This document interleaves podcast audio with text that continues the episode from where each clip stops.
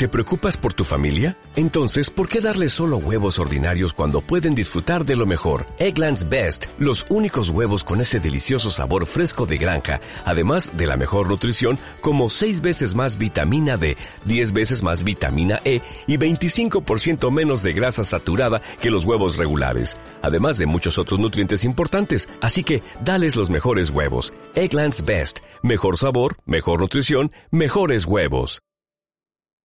Bienvenidos a Memorias de un consultor, aventuras y desventuras a lo largo de más de 20 años.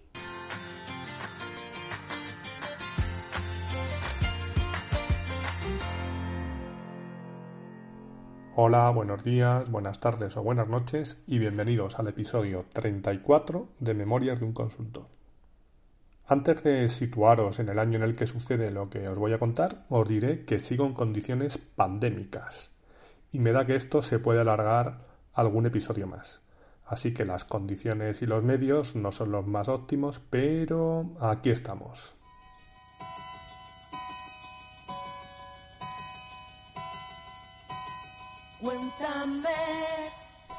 El 8 de febrero de 2006, el Real Zaragoza, en una noche histórica, ganó por 6 goles a 1 al Real Madrid, en un partido de Copa del Rey. Era el partido de ida y a pesar del abultado resultado, aún quedaba el partido de vuelta en el Bernabéu, escenario de épicas remontadas, aunque en esta ocasión la cosa pintaba un poco complicada. Como he comentado en alguna ocasión, no soy ningún fanático del fútbol, dejémoslo en aficionado, pero lo cierto es que me sirve de referencia para fijar algunas de las fechas de mis recuerdos, y este es uno de ellos. Enseguida entenderéis por qué. La vuelta se jugó la semana siguiente, concretamente el 14 de febrero de 2006. Y no sé muy bien cómo conseguimos entradas, o quizá incluso las compráramos en un ataque de locura impulsado por el espíritu de las remontadas imposibles. Algunas de las que en los años 80 pude vivir también en directo, con Juanito, Santillana y un imberbe butragueño. No, a Gento, Puscas y de Estefanos no los vi en directo. Mi primer partido en el campo se remonta a un Real Madrid, Rayo Vallecano, con el Madrid de los García, en el año 80. Pero no vamos a irnos tan atrás, volvamos al 14 de febrero de 2006. Pasamos del Madrid de los García al Madrid de los Galácticos. Ya sabéis, Ronaldo, Beckham, Zidane, Casano, Gravensen, que no olvidéis que era el comandante en jefe, el caso es que la cosa se presentaba complicada, pero las cosas pueden cambiar mucho en 15 minutos, como así fue. Justo 15 minutos antes de empezar el partido, recibí la llamada de mi mejor amiga, alguien con quien mantenía una relación especial muy por encima del parentesco que nos unía, porque este era algo lejano. Concretamente, su madre y mi abuela eran primas hermanas. Así que eso nos dejaba a nosotros en ser primos sin más porque yo con lo de los primos segundos, terceros, decimonovenos, tíos sobrinos y sobrinos tíos, la verdad es que me pierdo un poco. Éramos primos y punto.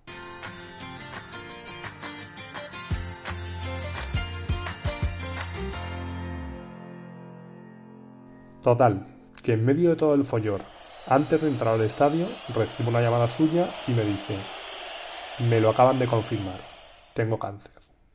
Sabía que se había hecho alguna prueba médica porque no se encontraba muy allá, pero nunca sospeché que la cosa podía salir por ahí.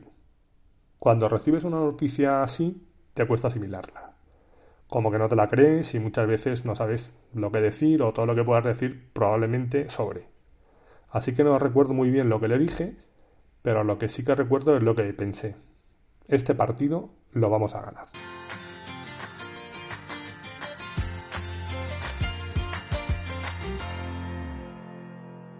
Y aquello que se antojaba imposible, a los 15 minutos no parecía tan lejano, ya que en el minuto 15 el Madrid marcaba su cuarto gol y estaba a solo uno más de la remontada. Carlos, el cuarto, ha marcado Roberto Carlos, el cuarto del Real Madrid, minuto 15. Con más de 75 minutos por delante. Aunque tengo que reconocer que mi cabeza no estaba en ese partido, estaba más en el otro.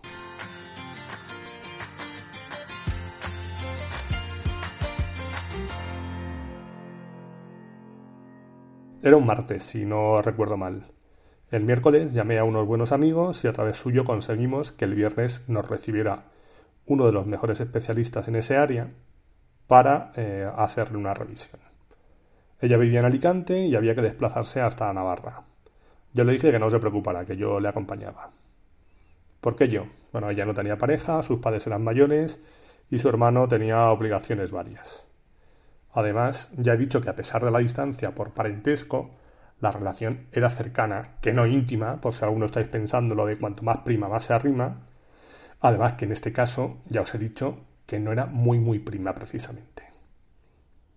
Total, que llegamos allí, nos dijeron lo que había y le ofrecieron la posibilidad de empezar el tratamiento ese mismo lunes, lo que suponía tener que desplazar su residencia a Pamplona durante dos meses y medio o tres, con todo lo que aquello implicaba.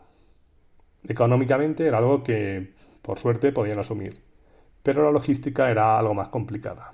Lejos de casa, sus padres mayores, uno de ellos además delicado de salud, su hermano con una situación particular también en casa, su hija demasiado joven, en fin.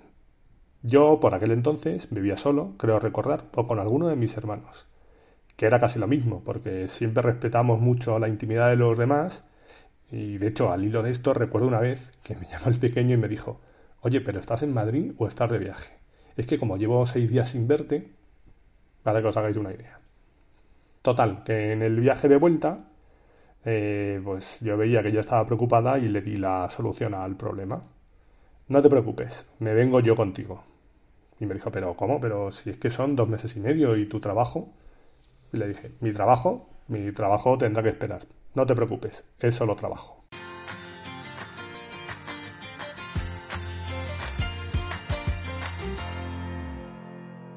Recuerdo, año 2006. Por aquel entonces, hablar de teletrabajo era casi como hablar de ciencia ficción.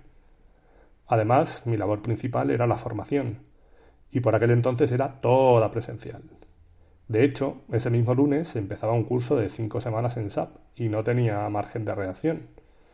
Y era consciente de que tampoco se lo iba a dejar a ellos a la hora de buscar un sustituto, pero tenía claro lo que tenía que hacer y asumía las consecuencias que pudiera tener. En aquel momento, además, estaba colaborando en un proyecto de migración con una consultora grande. Y aquí el grande va muy entre comillas. Vamos a llamarla Printer. Bueno, realmente yo colaboraba con otra consultora, de la que da igual el nombre, a la que subcontrataba esa empresa supuestamente grande. El proyecto era un proyecto de migración en un organismo de la Comunidad de Madrid, llamémosle Infomadrid y a mí me tocó llevar la parte de HR, la cual había ido sin problemas. Además, con Infomadrid había colaborado anteriormente, ya que les había dado alguna formación, por lo que me conocían, les conocía y nunca había habido ningún problema, al contrario.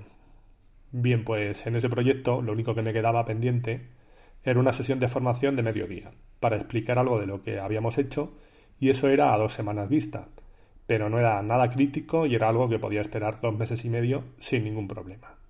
Así que ese fin de semana preparé las maletas para desaparecer y comuniqué mi fuga por mail, tanto a SAP como a Printer.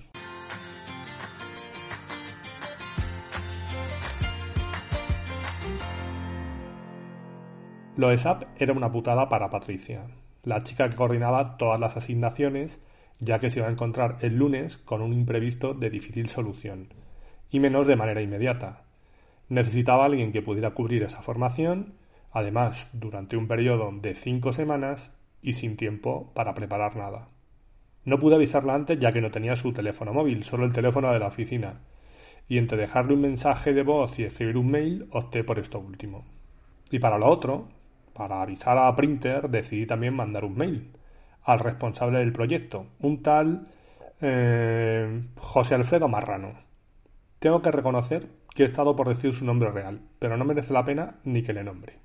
A los dos les contaba lo mismo, lo que había pasado y lo que había decidido, asumiendo todas las consecuencias que pudieran acarrear mi decisión y pidiendo disculpas por el trastorno ocasionado. ¿Y qué creéis que pasó? Pues que las reacciones fueron muy distintas y no precisamente proporcionales al problema que les generaba mi fuga.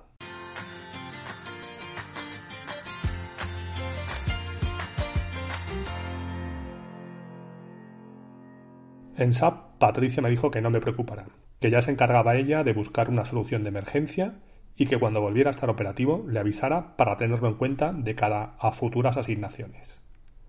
Sin embargo, el señor Marrano, lo de señor Sobra, lo otro no, me contestó diciendo que le parecía todo muy bien, pero que en diez días tenía que estar en Madrid para impartir esa media sesión que teníamos pendiente. Ya no recuerdo si fue por teléfono o por mail, pero sí recuerdo el tono de la conversación. Yo le dije que no, que no iba a volver a Madrid hasta pasados dos meses y medio, y que pensaba además que esa sesión se podría dar entonces sin problemas. Él poco más o menos que me dijo que a mí no me pagaban por pensar y que allí se hacía lo que él decía. Y claro, eso fue lo que terminó de convencerme para decirle que no tenía nada más que hablar con él. A unos les hacía una buena jugada y me dicen que no me preocupen, que lo primero es lo primero, y al otro, que no le supone el más mínimo problema me sale con sus aires de gallito y con el rollo de como yo soy el que pago, yo mando. Pero ¿de qué vas? Dos respuestas que reflejan dos actitudes muy, muy distintas. Con unos he seguido trabajando hasta el día de hoy. Con los otros he colaborado de manera indirecta en algún proyecto, que por cierto también tendrá su episodio más adelante. Os saldrá reseñado seguro pero siempre asegurándome, cuando he colaborado con ellos, que el señor Marrano no estaba por el medio.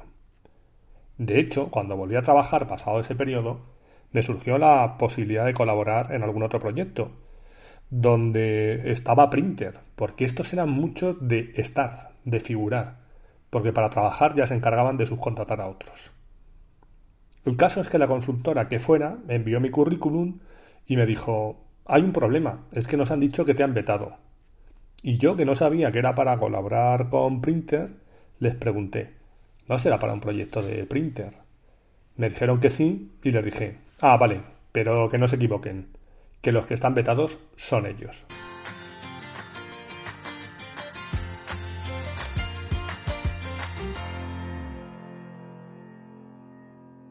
Y sí, más adelante, como decía, volví a colaborar con ellos, pero al señor Marrano no me lo he vuelto a echar a la cara, y si en algún momento lo hiciera, no creo que le tuviera que explicar mucho por qué he elegido ese apellido para dar vida a su personaje en este episodio.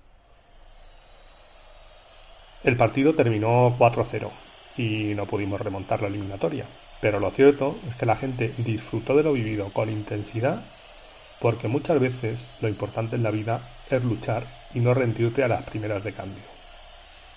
Hay que sudar la camiseta y siempre mejor si puede ser en compañía de los tuyos, aunque a veces los resultados no acompañen. Mi prima barra amiga consiguió llegar a la prórroga, pero desgraciadamente cayó en la tanda de penaltis. Y es que ya sabemos que el fútbol es así.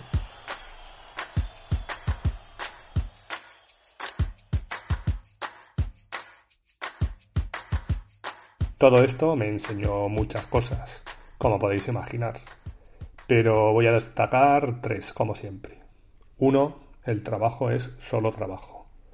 Dos, no creo en las empresas grandes, creo en las personas grandes. Y tres, me da igual lo que ponga en tu tarjeta si después eres un mierda.